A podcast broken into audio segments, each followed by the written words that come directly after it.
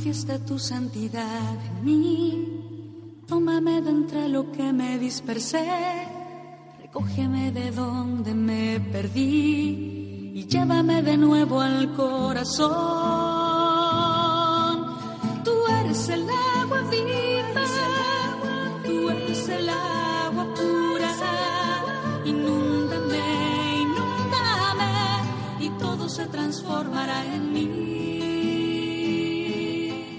Comienza en Radio María La Tierra Prometida.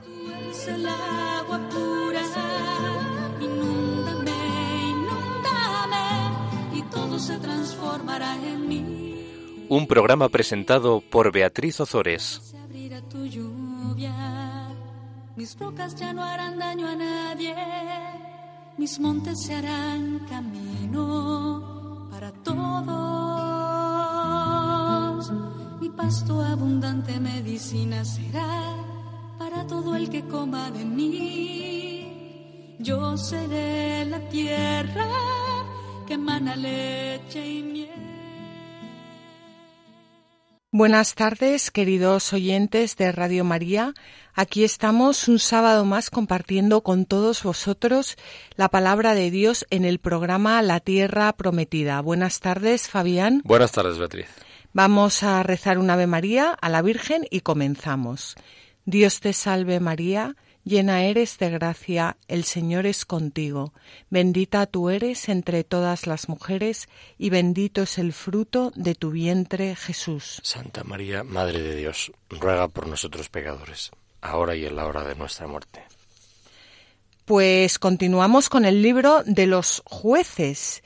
En el programa pasado terminamos de hablar de Abimelech. Hemos hablado ya de Otniel, de Ehud, de Débora y de Gedeón. Recordamos que Abimelech es hijo de Gedeón, pero no era eh, propiamente un juez de Israel. Por lo tanto, llevamos, llevamos ya cuatro jueces. Terminamos, como decimos en el programa pasado, hablando de Abimelech y, en fin, eh, os invitamos a todos a que, a que si no los habéis escuchado, pues que los escuchéis porque el libro de los jueces, pues es un libro que, que, aparte de ser un libro bonito y de ser un libro apasionante, es un libro que trae mucha esperanza. Comenzamos también un, pues a, a, hicimos una breve introducción sobre Jefté, del que vamos a hablar hoy en este programa. Y habíamos comentado cómo los israelitas, una vez más, hicieron mal y fueron oprimidos por los enemigos. Los israelitas volvieron a hacer mal a los ojos del Señor. ¿Y qué hicieron? Dar culto a los Baales, dar culto a los Astartés, dar culto a los dioses de Aram, de Sidón, de Moab y eh, es todo esto, como hemos ido viendo, pues a lo largo de todos estos capítulos del libro de los jueces, hace que se aparten eh, de Dios, que se aparten del Dios verdadero, que se aparten de aquel Dios con el que han firmado, consellado una alianza y eh, esto al final acaba en que los pueblos vecinos les oprimen. ¿Por qué? Porque el Israel es el pueblo de Dios. Israel ha nacido como pueblo para dar culto a Dios. Cuando no cumple su misión, pues pierde toda su fuerza y, eh, pues como ya hemos dicho, los, los pueblos vecinos acaban oprimiéndoles. Los israelitas, cuando se sienten oprimidos, cuando ya no pueden más, claman al Señor y el Señor envía siempre a una persona que les salve, que les salve. Estamos viendo cómo estas son las consecuencias lógicas de asentarse en la tierra prometida. Y también estamos viendo aquí las primicias de lo que va a ser la monarquía de Israel.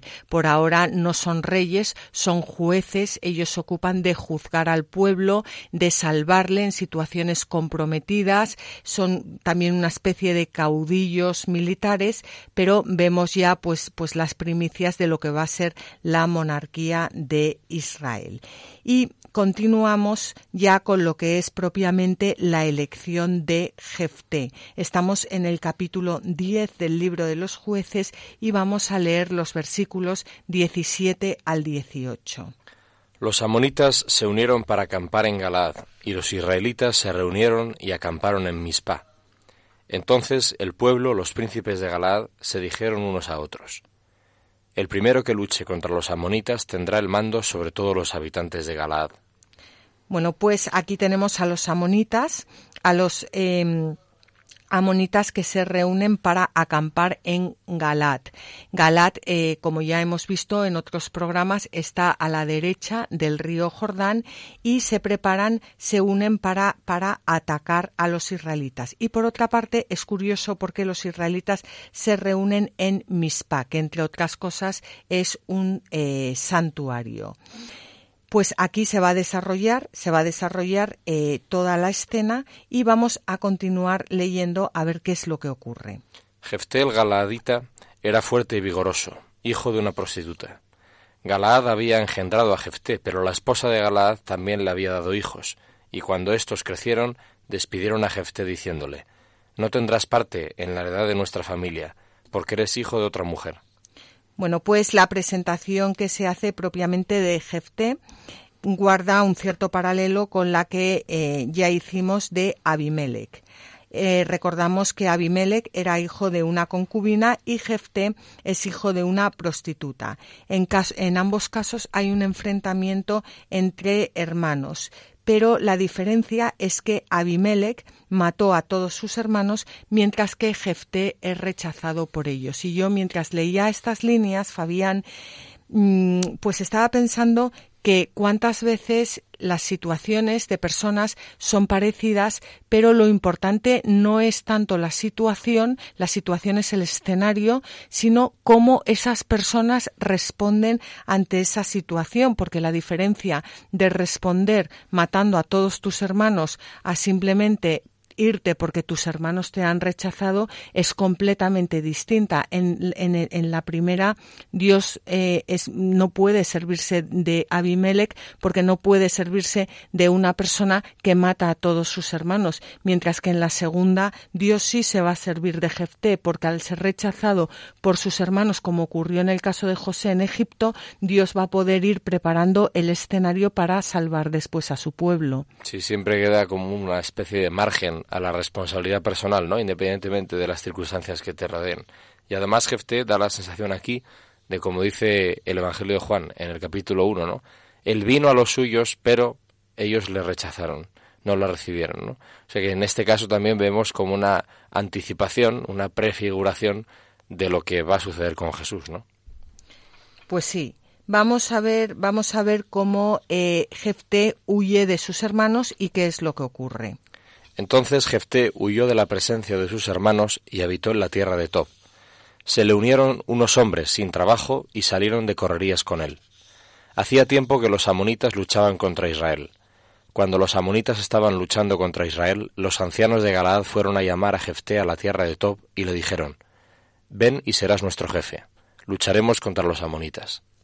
La tierra de Tob está al norte de Galaad y Jefté se había retirado a, esa región y se había hecho famoso pues por sus expediciones contra los hijos del desierto. En ese sentido, Dios va preparando el camino, como ya hemos dicho antes, que lo hizo con José. ¿Qué ocurre con los ancianos, con los, eh, qué ocurre con, con, los, con, los, ancianos de Galat que van a llamar a Jefté? Pues que ven que cada vez están más oprimidos por los amonitas y que ellos son incapaces de plantarles cara. Los ancianos en la Biblia son eh, es un sinónimo pues de los sabios, de los que han vivido más tiempo y de los que más saben. Se dan cuenta que van a ser totalmente aplastado, aplastados por estos enemigos, que el pueblo no está capacitado, no está fuerte, no está capacitado para luchar contra los enemigos y se acuerdan de Jefté, del mismo que, eh, que, que bueno pues Mm, que, habían, que, habían echado de sus, de sus tierras, entre comillas. Jefté huyó, pero Jefté huyó porque eh, fue rechazado. Eh, no sé si quieres comentar algo, Fabián. Continuamos. Vamos a ver qué le responde Jefté a, a estos ancianos de Galat. Jefté les respondió: ¿No erais vosotros los que me odiabais y me expulsasteis de mi familia? ¿Por qué venís a mí ahora cuando estáis en dificultades? Los ancianos de Galat le dijeron: por eso hemos venido a ti, para que vengas con nosotros, luches contra los amonitas, y seas nuestro general, el de todos los habitantes de Galaad. Jefté les contestó, Si me hacéis volver para luchar contra los amonitas y el Señor me los entrega, seré vuestro general. Los ancianos de Galaad le dijeron, Que el Señor sea testigo entre nosotros de que se hará tal y como has dicho. Jefté se marchó con los ancianos de Galaad y el pueblo lo puso como general y jefe al frente de ellos. Jefté pronunció todas sus palabras en la presencia del Señor en Mispa. Pues Jefté gozaba de, unos dotes extraordinarios para la guerra, pero eh, también tenían, y claro, esto es lo fundamental, una profunda confianza en el Señor. Y esto es también lo que necesitamos los cristianos hoy en día. O sea, podemos ser grandes profesionales, podemos eh, tener unos dotes impresionantes para la comunicación, para, bueno, para, para, eh, que no es mi caso, por cierto, pero, pero, bueno, para, para varias cosas, pero si no tenemos nuestro corazón puesto en el Señor, si no tenemos una mm, profunda confianza en el Señor, pues pues haremos bien nuestro trabajo mundanamente, pero nos faltará hacerlo bien como verdaderos eh, cristianos. Jefté era hijo de una prostituta, como ya habíamos dicho. Jefté fue eh, rechazado por sus hermanos, pero Jefté es elegido por Dios para salvar a su pueblo. Y no solo es elegido por Dios para salvar a su pueblo, sino que además él quiere salvar a su pueblo. O sea, podía haber dicho lo siento muchísimo y ahí os quedáis todos después de haberme rechazado, pero Jefté aquí vemos que tiene un gran corazón, que no guarda rencor, que no, que no guarda eh, vengarse de, de, su pueblo, sino que al revés, que cuando le piden ayuda después de haberle rechazado, sale en su encuentro. Eh, tenemos también una vez más la gratitud de la elección. ¿En quién se fija Dios? Pues Dios se fija en aquel que es rechazado y despreciado por los hombres y cuenta con él para realizar grandes tareas. No son las grandes tareas de este mundo, sino las grandes tareas del plan de salvación. Y una vez más, como decía antes Fabián, eh, vemos una prefiguración de Jesucristo que fue rechazado por los suyos, pero que al final pues, pues, pues sale, sale a nuestro encuentro y sale a salvarnos. A Jefté lo reprobaron sus hermanos y lo echaron de la casa paterna. Eso mismo hicieron contra el Señor los príncipes de los sacerdotes y los escribas y los fariseos, que parecían gloriarse de la observancia de la ley, acusándole a él como si fuera un destructor de la ley, y por eso como si fuera un hijo ilegítimo. Ya el hecho mismo de que los que habían despreciado a Jefté se volvieran a él y le buscaran para que los librara de sus enemigos, de qué manera tan clara prefigura y significa que los que despreciaron a Cristo, vueltos de nuevo a él, encuentran en él la salvación. Este comentario de San Agustín, no, desde luego, no tiene desperdicio. Una vez más, eh, yo repito, porque no me cansaré, que, distinto es eh, penetrar en el sentido espiritual de las escrituras, acompañados de la mano de los padres de la Iglesia, a leer la Biblia y decir no entiendo nada. Esto es un, o sea, qué, qué, riqueza, qué riqueza encierra todo esto. Sí, y además, eh, como los propios padres nos enseñan enseñan, los padres de la Iglesia nos enseñan constantemente, la escritura se entiende mirando a quien es la palabra de Dios. Porque la palabra de Dios no es la Biblia, la palabra de Dios es Jesús. Sin embargo, la escritura la llamamos palabra de Dios porque nos habla de la palabra de Dios, ¿no? Pero la palabra de Dios es alguien, es Jesús. Y si nosotros tenemos el norte claro, todas las demás indicaciones que tenemos en la escritura se ajustan, se orientan bien, si tenemos claro quién es el norte, y el norte es Jesucristo. Pues sí, pues cambia mucho estar leyendo todas estas historias pensando que todas nos están hablando de Jesucristo, intentar sacar, ver qué es lo que nos quiere decir, a estar leyendo todas estas historias como si fueran unas historias más, eh, cualquier, pues no sé, el libro del Quijote, por ejemplo.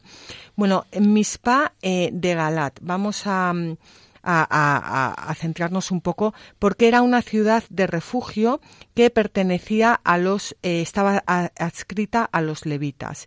Y allí en Mispa había un santuario del Señor, un santuario parecido al que Gedeón tenía en Ofra. No debe sorprendernos que en este tiempo de los eh, jueces el culto no estuviera todavía centralizado en un solo santuario como, mm, por otra parte, lo mandaba la ley. Eh, esto es la, la, historia de los hombres es una es la historia de la revelación es una historia progresiva es una historia que va poco a poco. Entonces eh, vemos como el, el, el, centro del, del, del, culto pues será algo que, que, que, que se va a ir desarrollando eh, a lo largo del, del, tiempo. La elección de, Jef, de Jefté eh, también fue voluntad del Señor, pero también eh, no debemos olvidar que en el libro del Deuteronomio eh, dice que no, no deben elegirse a los hijos bastardos para reinar. Y fijaos que, que, que hay un, que, que, uno de los impedimentos para el culto, lo voy a leer porque está, es, eh, en, lo tenemos en el Deuteronomio 23, versículos 2 al 3, algo que a nosotros pues nos puede parecer extraño, pero dice, no podrá tomar parte en la asamblea del Señor quien tenga los testículos castrados o el pene mutilado, no podrá tomar parte en la asamblea del Señor el bastardo, ni siquiera en la décima generación podrá tomar parte. Y yo cuando estaba leyendo esto, al, al principio pues, pues no pensaba incluirlo aquí, pero luego mmm, decidí incluirlo porque es verdad que la ley de Moisés es la ley que rige el pueblo de Israel, pero esa ley se adapta a la forma de, vivir mm, en aquel entonces de ese pueblo. Y poco a poco lo que el Señor va a ir haciendo va a ser ir sacando a su pueblo de ese vivir mundano para llevarle a un vivir en Cristo. Y eso no se hace de un día para otro, eso requiere siglos. Pero la ley que le está el Señor en, en el Sinaí es una ley que, que, ese pueblo bruto y bestia y mundano puede cumplir y ya, ya, ya lo irá espiritualizando. Y, ni siquiera, ¿verdad? Porque de hecho ni siquiera cumple la ley que les pone en cada momento, sino que el Señor siempre tiene que estar rescatándolos. Pero a mí me parece esto muy importante porque nos abre al misterio de Dios.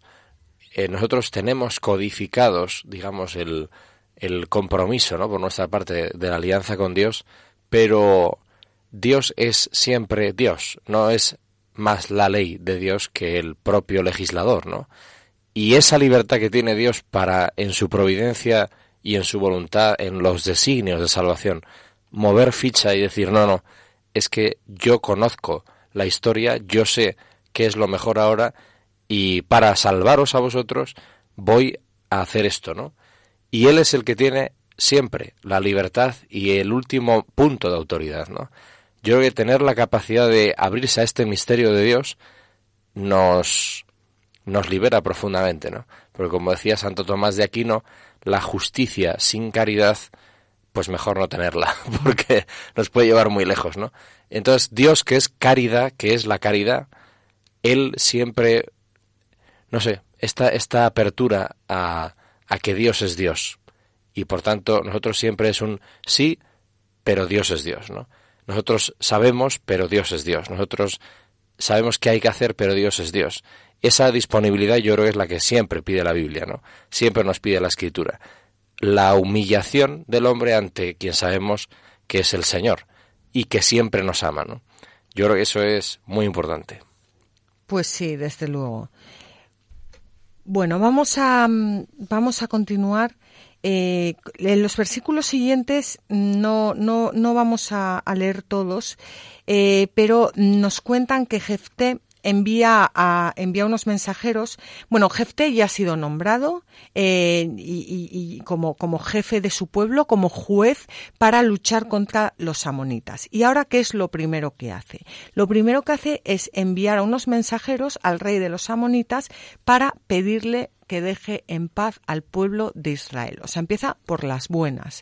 El pueblo de Israel está oprimido por los amonitas y Jefté envía unos mensajeros para pedir al rey de estos que por favor que se retire, que deje al pueblo de Israel vivir en paz y que se retire de Galat. Pero el rey de los amonitas le responde diciendo que esa tierra, la tierra de Galat, que es suya y que lo que él quiere es que se la devuelva y que si se la devuelve pacíficamente, pues que le dejará, que les dejará, vamos, que les perdonará la vida. Jefté vuelve a enviar mensajeros al rey de los amonitas diciéndole que esa tierra no es suya, que no tiene ninguna razón, que esa tierra la conquistó Israel cuando subió de Egipto y además así fue porque cuando Israel subió de Egipto toda esa tierra se la eh, conquistó al rey de los amorreos se la conquistó. ¿Por qué? Porque el Señor, porque el Dios de Israel, porque su Dios puso a ese rey de los amorreos que se llamaba Sijón y a todo su pueblo en manos de Israel y lo derrotó. Por lo que Israel se hizo con toda esa tierra y habitó en ella. Y termina Jefté diciendo lo siguiente al rey de los amonitas. Y ahora que el Señor Dios de Israel ha quitado a los amorreos de delante de su pueblo Israel, ¿vas tú a poseerla? ¿No te corresponde poseer lo que Camos tu Dios te entregue? En cambio, nosotros poseeremos lo que el Señor nuestro Dios nos ha puesto por delante.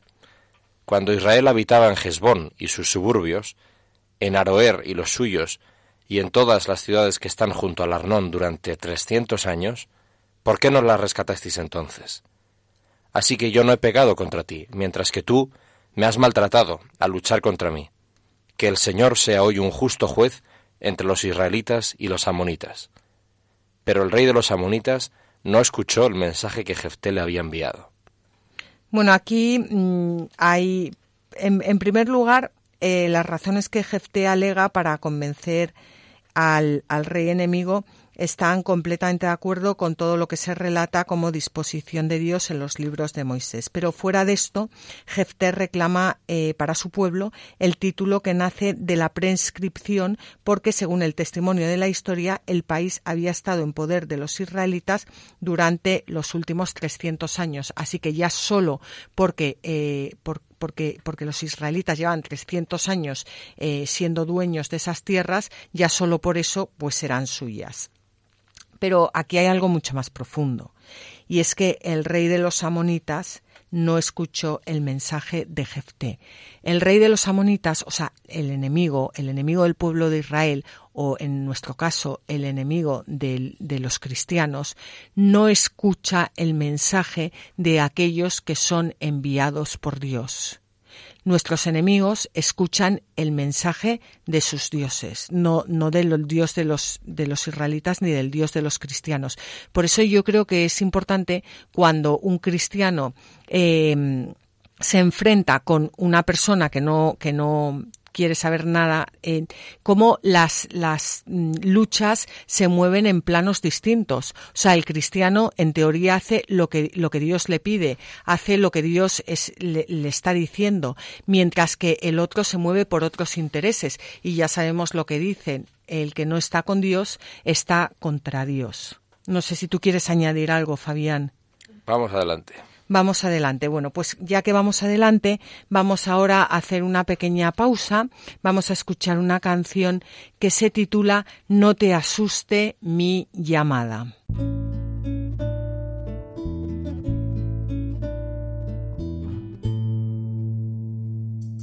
Un día al atardecer, cuando a solas yo estaba, mi puerta llamó alguien alguien que yo no esperaba.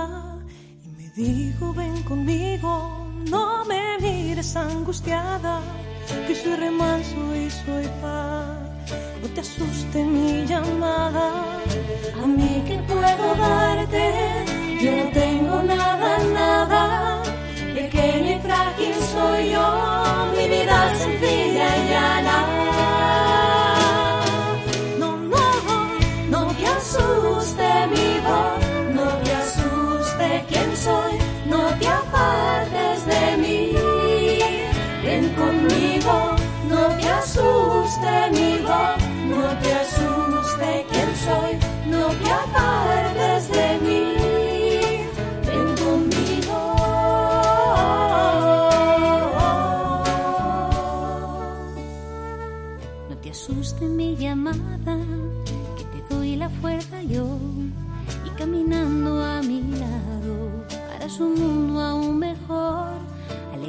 con tu vida aquel que mucho sufrió y al que sus miembros cansados la fuerza le abandonó? Tendrás los brazos abiertos a quien la pena le invada y con tu alegría darás nueva luz a su mirada. No, no, te asuste mi no te asuste quién soy, no te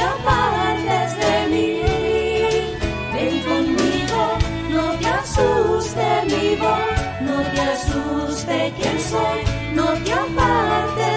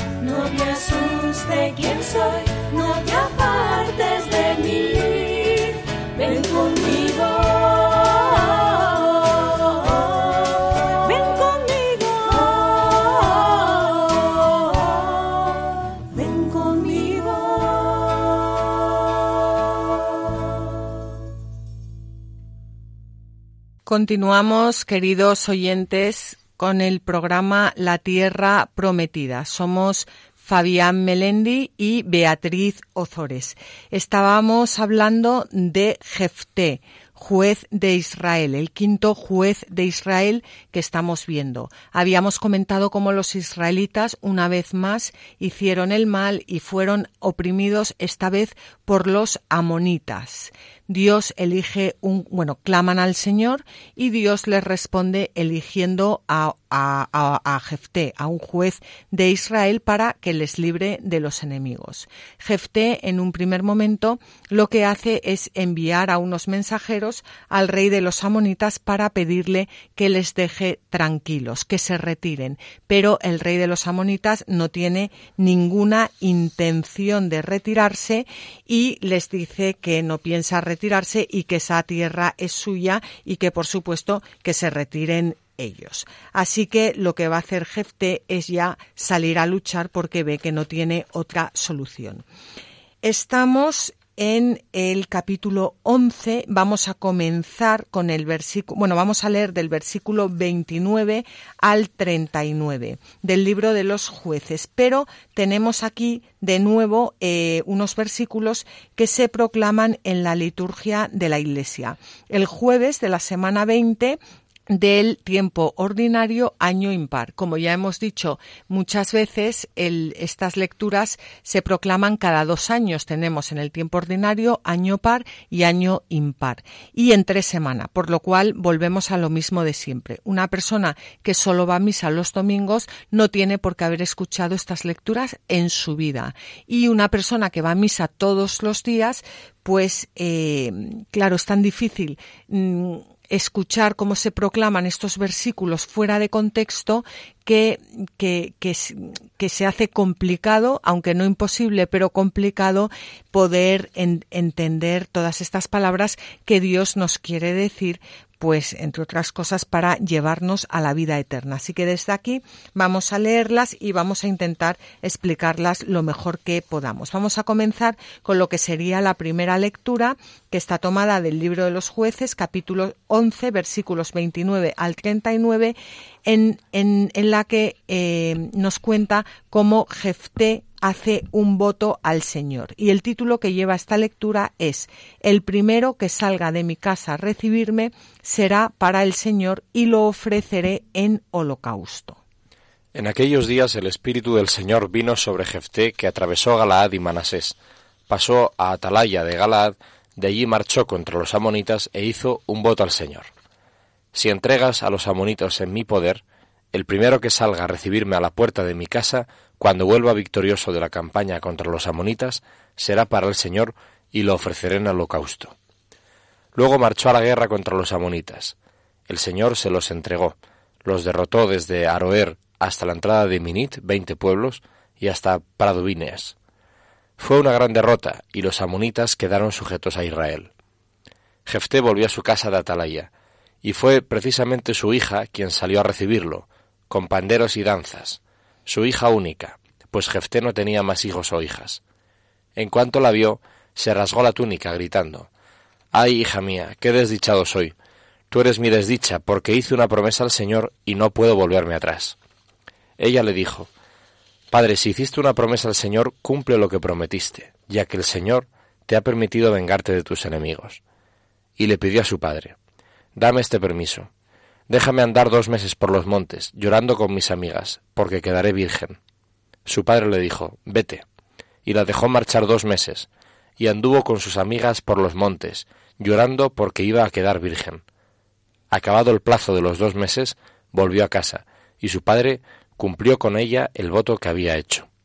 Bueno, pues en esta eh, primera lectura nos cuenta cómo Jefté hace un voto al, al, Señor que consiste en que si el Señor eh, entrega a los amonitas en su poder, el primero que salga a recibirle cuando vuelva eh, victorioso de esta guerra, él lo entregará en holocausto. El Señor le entrega a los amonitas y justo cuando eh, llega victorioso, la primera persona que sale a recibirle es su hija, su única hija. Y Claro, él se rasga las vestiduras, queda horrorizado porque él ha ofrecido a esa persona en holocausto. ¿Qué pasa? Que, que Dios se revela a este pueblo, Dios se revela a cada uno de nosotros, que somos unos bestias, pero se nos revela para luego llevarnos a Jesucristo, para, para, mm, para iluminarnos con el entendimiento de Cristo y para hacernos otros Cristos. Por eso, la Iglesia, que es nuestra madre, nos pone lo que nosotros en la liturgia debemos responder a esta palabra de Dios.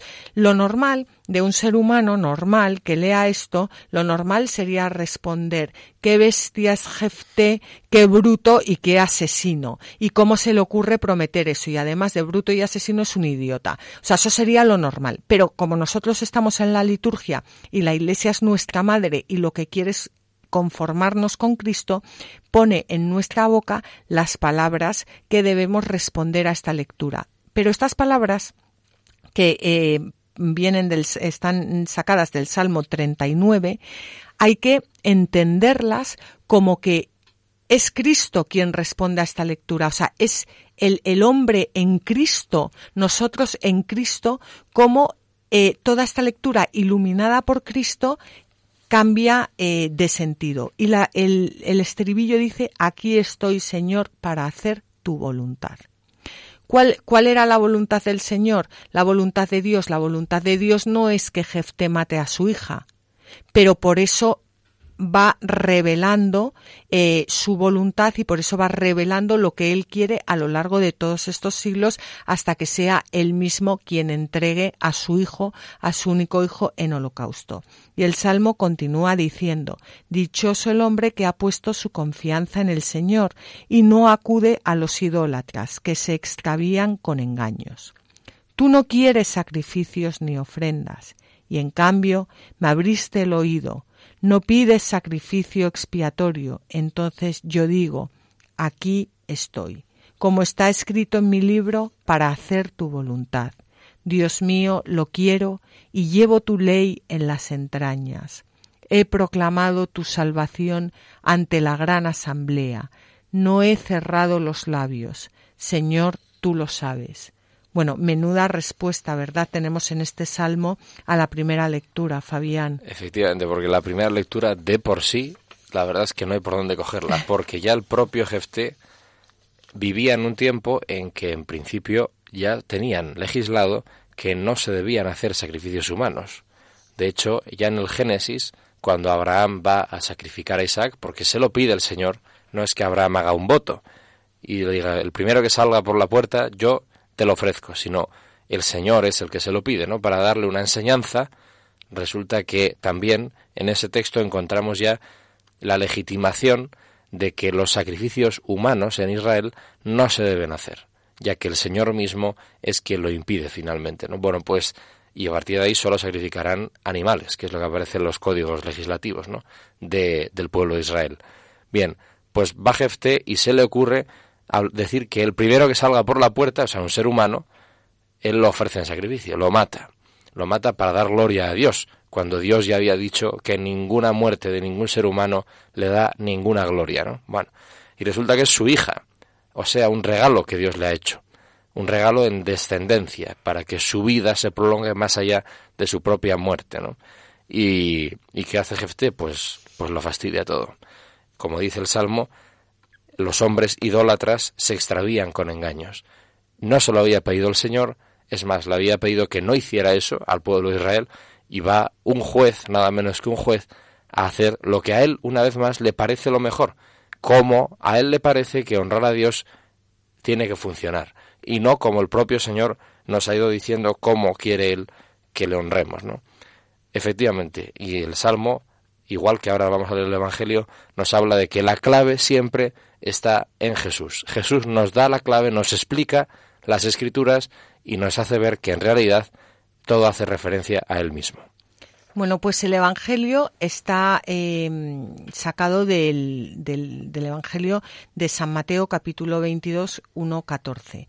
Yo cuando empecé a leerlo, al principio decía, ¿cómo se puede unir el, la primera lectura con el Evangelio? Pero como ya hemos dicho otras veces, la clave de las lecturas de, siempre en la liturgia son los títulos. Los títulos, recordamos que son em, eh, aquellas mm, frases, aquellos versículos que encontramos que no se leen, no se proclaman en rojo, pero que son como la lámpara con la que, con la que hay que leer el, el texto.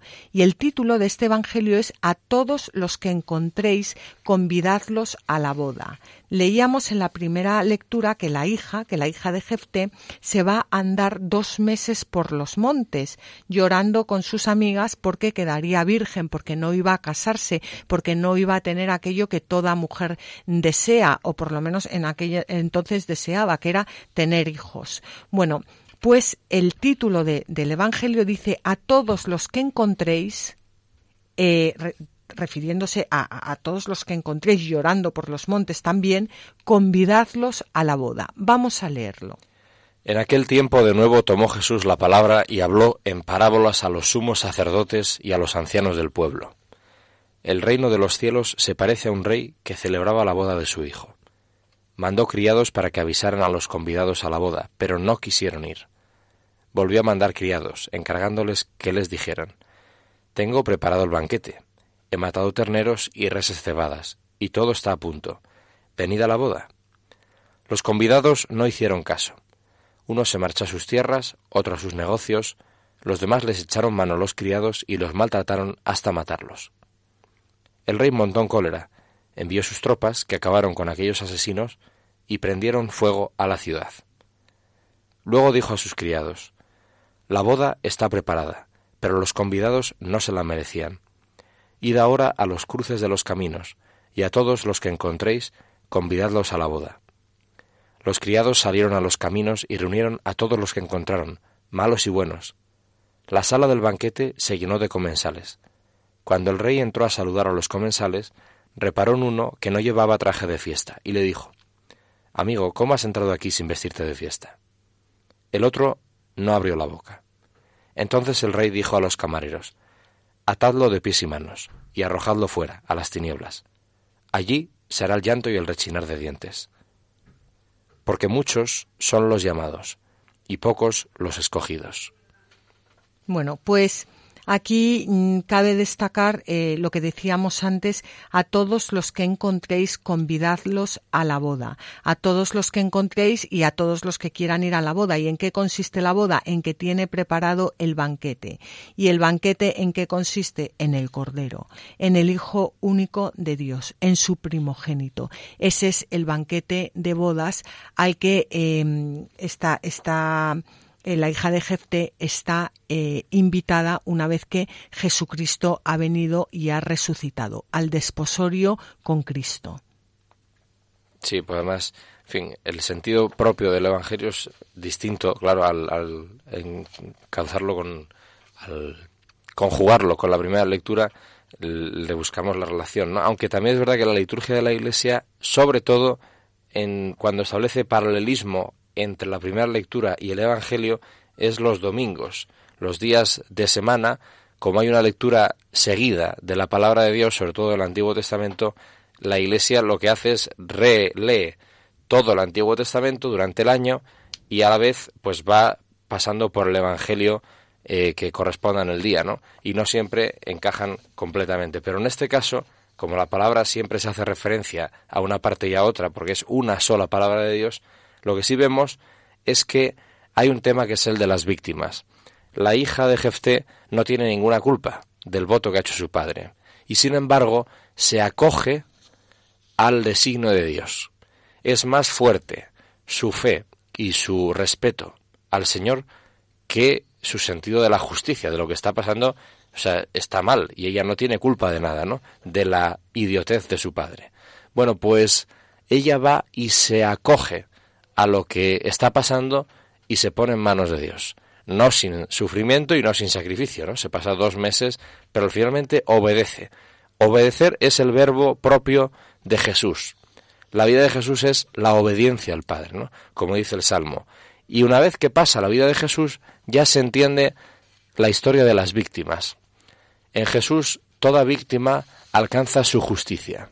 Por eso en el Evangelio aquellos que rechazan las bodas son los que en principio se consideran justos, son los que en principio se consideran legitimados para recibir la recompensa por su buena forma de vivir ante Dios y ante los demás y ante sí mismos. Bien, y ante ellos el Señor dice, no, es que no va así la cosa. No mereces que te inviten a la boda. Tú puedes rechazarla, pero en cualquier caso es una invitación, no es una recompensa. Y por eso dice a los criados, salid y buscad a todos, buenos y malos. ¿no? En el fondo, la víctima siempre es inmerecedora de lo que le pasa. Y en positivo, nosotros siempre somos inmerecedores del don de Dios, del reino del Señor. Ahí viene Jesús y dice, en mi cruz toda víctima queda justificada. Y en mi cruz todo aquello que no ha sido justo, que ha sido violencia, que ha sido indignidad, que ha sido desprecio, que ha sido rechazo, que ha sido violación, que ha sido asesinato, que ha sido robo, que ha sido todo, en mi cruz todo eso queda reajustado. Y por eso lo brutal del Evangelio es que es una boda. Aquella que la Virgen no pudo nunca celebrar, el Señor se la reserva y todos nosotros veremos cumplidas todas las injusticias que en nuestra vida y las ajenas se han producido en la historia, el Señor tiene muy buena memoria. Lleva cuentas de todas ellas y con creces nos las resarcirá. Pues efectivamente. Vamos a, terminar ya este relato, pero mm, dando una pincelada más eh, sobre el, tema de los, de los votos. Porque el, estos, o sea, hemos leído en la primera lectura eh, los versículos 29 eh, al 39 del, del capítulo 11, pero eh, acaba diciendo ya fuera de la liturgia que el, la hija de Jefte vuelve a su casa, su padre cumple el, el voto que, que había hecho sin que ella hubiera conocido varón. Esto, ya digo, no se proclama él sin que ella hubiera conocido varón, pero viene muy al caso de todo lo que está explicando ahora eh, Fabián. Y dice ya finalmente que se estableció la costumbre en Israel de que cada año las hijas de Israel vayan a cantar lamentos a la hija de Jefté de Galat durante cuatro días al año. ¿Qué es esto al fin y al cabo? Un memorial, un memorial, como, decías antes, de la muerte del inocente. Y recordar una vez más que la Biblia condena siempre la muerte de un inocente, lo considera un gravísimo pecado, un crimen y una idolatría, todo lo que sea el sacrificio humano. Pero tenemos que eh, recordar que estos sacrificios humanos existían desde siempre. Por eso encontramos, eh, eh, parece, parece que, alguna vez también se practicó en, en Israel, pero por eso los encontramos en, en, en, la Biblia, porque Dios viene a salvarnos, Dios viene a, a, a, a quitarnos eh, de, de, de, toda esta idolatría, de todos estos sacrificios, de todos estos holocaustos que Él no quiere para nada. O sea, Él, él viene a, a, introducirse en nuestra historia y a, y a elevarnos espiritualmente para, pues, pues eso, para, para, para que seamos sus hijos. Eh, viene a sacarnos eh, del, del mundo. Eh, hay algo aquí curioso y es que el, sacrificio de la hija de Jefté, eh, bueno, pues cuando lo relata el autor no emite un, juicio negativo. Y dentro de lo desconcertante que resulta el episodio es muy posible que el, el autor eh, cuando escribió esto, que no había ninguna duda de que los sacrificios humanos eran algo abominable, lo que se limita es a respetar los datos que él ha recibido, pese a su crueldad, para transmitir pues una enseñanza eh, muy importante sobre el carácter sagrado de los votos y de las promesas. Y cuando la revelación alcanza la plenitud, desde luego queda totalmente clara la doctrina sobre estas promesas y estos votos hechos a Dios. Una persona, por devoción personal, puede prometer a Dios un acto, una oración, una limosna o cualquier obra buena y en ocasiones esa promesa reviste una formalidad de, devoto. Y nos dice el catecismo que, eh, bueno, vamos a leer el, el número 2102 del catecismo que nos habla de esto. Es un acto de devoción en el que el cristiano se consagra a Dios o le promete una obra buena. Bueno, pues eso es la promesa deliberada y libre hecha a Dios acerca de un bien posible y mejor. Si después de haber hecho ese voto, esa promesa, se ve que es algo malo, pues por supuesto, eh, hoy en día lo vemos que es algo como obvio, pero, pero cuando rascamos un poco no es tan obvio, pues, pues mm, Dios, está claro que Dios eh, nos, nos exime, nos, que, Dios no quiere, no, no quiere eso. Y tanto que se alegra de que nos demos cuenta antes de hacerlo que jamás lo teníamos que haber prometido, ¿no? Porque Él no quiere nuestro mal, incluso si por error pensamos en un momento que algo es bueno y luego caemos en la cuenta de que no, o es que el Señor jamás escuchó esa promesa que iba a hacer nuestro mal, ¿no? Bueno, y ya para eh, terminar este pasaje, eh, hay un comentario que vamos a leer ahora sobre eh, Jefté, sobre cómo mm, eh, el Espíritu del Señor llega sobre Jefté. Es importante recordar que cuando, cuando el Espíritu del Señor toma a una persona para realizar una misión determinada, no quiere decir que de repente esa persona cambie y sea perfecta, sino que Dios coja a una persona como Jefté, que es capaz de hacer un voto como el que hizo y de, mm, y de matar a su hija, si, hablando claro y pronto, pues Dios es capaz de servirse de esa persona como de servirse de cada uno de nosotros eh, para llevar a cabo la historia de la salvación. Y una vez más, aquí está pues, pues, pues la, la base de la, de la esperanza cristiana, que por muy bestias que seamos y por muy brutos, Dios cuenta con nosotros para llevar a cabo su plan de salvación. Vamos a, leer este comentario. El Espíritu del Señor vino sobre él solo para libertar a su pueblo, y no le preservaba, como tampoco a Gedeón, ni a Sansón, ni a David, ni a tantos otros, de los pecados y personales, de la ignorancia e irreflexión, ni le elevaba sobre las ideas erróneas y costumbres depravadas de aquel tiempo, ni sobre todo aquello que pudo quedarle de los años de merodeador. ¿Acaso se dejara arrastrar inconscientemente por el ejemplo de los pueblos paganos vecinos, los cuales ofrecían a las divinidades los seres más queridos cuando a ellos acudían en demanda de algo importante. Bueno, yo creo que es un comentario muy bonito, ¿no, Fabián? Que explica muy bien que, que el Señor tiene toda aquella paciencia con nosotros que nosotros no tenemos. Da mucha esperanza da mucha esperanza, que va poco a poco y que no, que el, el Señor no quiere eh, personas perfectas que no se equivocan, sino que nos quiere tal y como somos y dentro de eso, pues llevarnos a, a, a la vida eterna Efectivamente. Bueno, pues eh, Jefte se enfrenta ya ahora, eh, vamos a ver, eh, vamos a ver ahora cómo Jefte se enfrenta a la tribu de Efraín. A medida que avanza el libro eh, de los jueces, los enemigos ya no solo son externos, sino que también están dentro del pueblo de Israel. Cada vez hay más envidias entre las tribus y es lo que va a ocurrir ahora con la tribu de Efraín. Y esto también ocurre en nuestras vidas. Cuando nosotros mm, abrimos las puertas de nuestra alma al pecado, de nuestro corazón al pecado, ya mm, llega un momento en el que no, no necesitamos enemigos externos, porque los enemigos los tenemos dentro de nosotros. Y vamos a leer ahora lo que ocurrió con los efraimitas.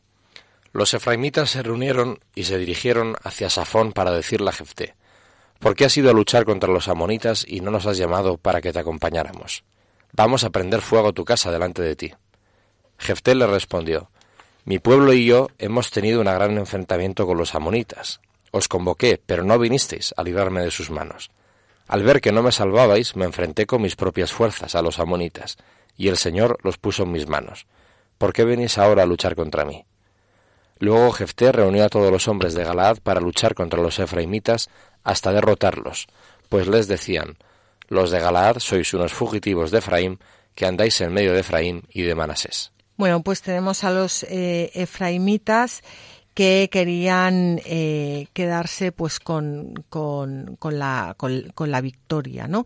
Que con la victoria, que estaban envidiosos, como hemos dicho antes, pues, pues los enemigos, cuando, cuando uno se aleja del Señor, no hace falta ir a buscarlos fuera porque eh, ya los, los tenemos dentro.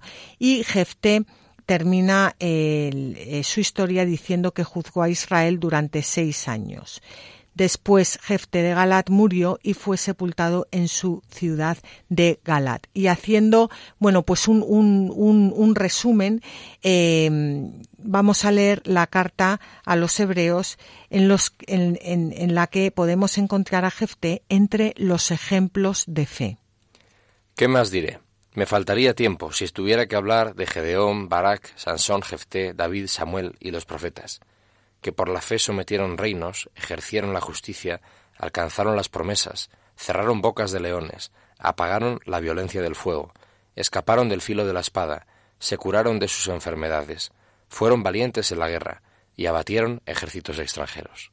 Bueno, pues es eh, vamos, a, vamos a acabar la historia de Jefte con esta eh, lectura tan bonita y tan esperanzadora de ver cómo eh, al final somos juzgados al final de nuestros días pues por lo que hemos hecho en nuestra vida y en nuestra vida Dios va actuando y nos va mm, pues purificando de todas aquellas cosas que, que nos alejan de él. Después de la historia de Jefte viene la historia de tres jueces menores, Ipsan, Elón y Aptón, que no tienen más más de, dos versículos cada uno, eh, en los que, eh, bueno, los vamos a saltar porque, porque en fin, eh, no, no, dice mucho más que que juzgaron a Israel y ya en el programa siguiente empezaremos con la historia de Sansón. Así que, mm, pues ha llegado el momento de, finalizar el programa y Fabián y yo os agradecemos que hayáis compartido este rato con nosotros. Esperamos, como siempre, que lo hayáis disfrutado. Sabéis que podéis enviarnos vuestros comentarios a la tierra prometida radiomaria.es o por correo postal a Radio María, Paseo de Lanceros, número 2, 28024, Madrid. Si queréis volver a escuchar el programa, lo podéis hacer directamente en el podcast de Radio María o pedir una copia de este programa o de cualquier otro llamando al teléfono 902 500 518 entrando en la página web de Radio María www.radiomaria.es. Y como siempre, os animamos a que cojáis vuestras Biblias y no dejéis de leerlas, meditarlas y rezarlas, porque en los libros sagrados el Padre que está en los cielos sale amorosamente al encuentro de sus hijos para conversar con ellos.